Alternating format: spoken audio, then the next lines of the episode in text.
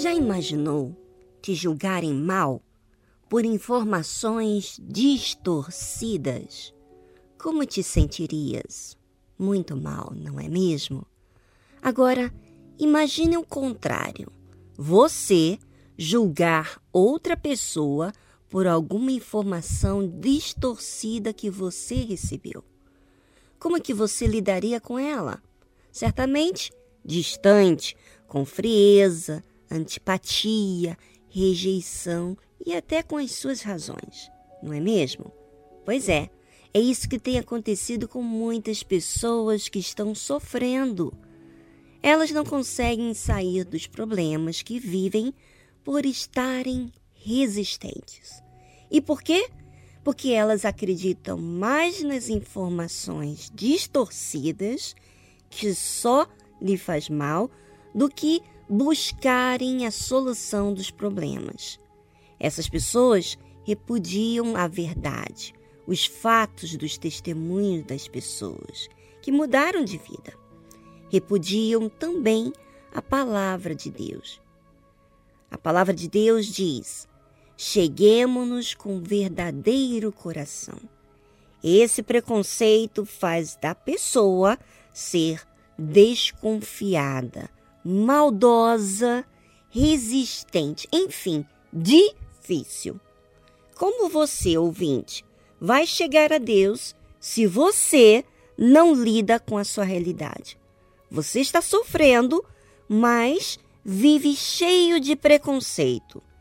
Se esse preconceito te ajudasse, então você teria toda a razão para continuar. Mas, se isso faz você ser essa pessoa angustiada, incompleta, então por que não expulsar de dentro de si esse coração falso? A verdade está ligada à justiça. E o que é justo? Você, é, você ter direito de ser feliz. Mas esse direito de ser feliz lhe dá uma responsabilidade de ter que fazer o que é certo. E nem tudo que é certo vai agradar a sua maneira de ser. A primeira coisa que é necessário é de você se aproximar de Deus. Sim, e justamente aonde você tem mais resistido a ir, na Igreja Universal do Reino de Deus. E sabe por quê? porque contraria o seu orgulho, a sua vaidade. Vamos ser mais direta, então, ao seu pecado de preconceito. Cheguemos-nos com verdadeiro coração e inteira certeza de fé, tendo os corações purificados da má consciência. É a injustiça? É. A injustiça está ligado ao que é errado então, se você quer o bem, você tem que fazer o que é justo. Pode chegar assim mesmo desse jeito, todo cheio de pecado, mas o que importa para Deus é o que é necessário para você. E o que é isso? A fé. É ela que é necessária. É ela que é justa. Você pode ter cometido todo tipo de pecado, mas quando você chega a Deus com um verdadeiro coração, não tendo preconceito aí no meio entre esse encontro, vamos dizer assim. Você chega com um verdadeiro coração, sofrido, amargurado, olhando para Deus como o único que pode lhe ajudar. Aí sim, não há dúvida, porque você purificou-se dessa má consciência que trazia. Isso aplica a todos nós. Às vezes, você ora, fala com Deus, mas tem má consciência, porque ainda não fez o que é justo.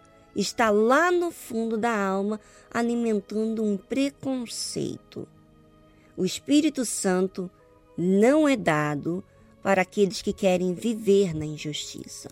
E por isso, você, ouvinte, tem que viver na justiça, com o coração purificado da má consciência. Cheguemos-nos com verdadeiro coração, inteira certeza de fé, tendo os corações purificados da má consciência e o corpo lavado com água limpa. Tudo que Deus pede de nós é algo justo, que todos nós podemos dar a Ele. Verdadeiro coração, inteira certeza de fé, coração purificado da má consciência e o corpo lavado com água limpa. E o que o corpo lavado com água limpa quer dizer? É não só você tomar banho, mas como deixar que a palavra de Deus lave o seu corpo das suas manias, do seu jeito. Deixar de usar essa forma falsa de falar, de mentir, de enganar, de dar um jeitinho, de murmurar, de falar coisas perversas, fofocar, falar mal dos outros e falar em deixar a palavra de Deus, em lavar o nosso corpo de toda imundícia. Olha, gente, estamos dizendo aqui em olhar para si, como diz aqui o Provérbios, no capítulo 4, versículo 24 ao 27, diz assim: Desvia de ti a falsidade da boca e afasta de ti a perversidade dos lábios. Os teus olhos olhem para frente e as tuas pálpebras olhem direto diante de ti. Pondera a vereda de teus pés e todos os teus caminhos sejam bem ordenados. Não declines nem para a direita, nem para a esquerda. Retira teu pé do mal. Isso aqui, gente, não é lavar o seu corpo com água pura, com a palavra de Deus? Pois é. Observe que tudo está ligado a você mesmo. Em vigiar em quem tem sido. Deixe ser lavado com a palavra de Deus para você disciplinar aquilo que está lhe causando males. Mas fique de olho, não dê bobeira.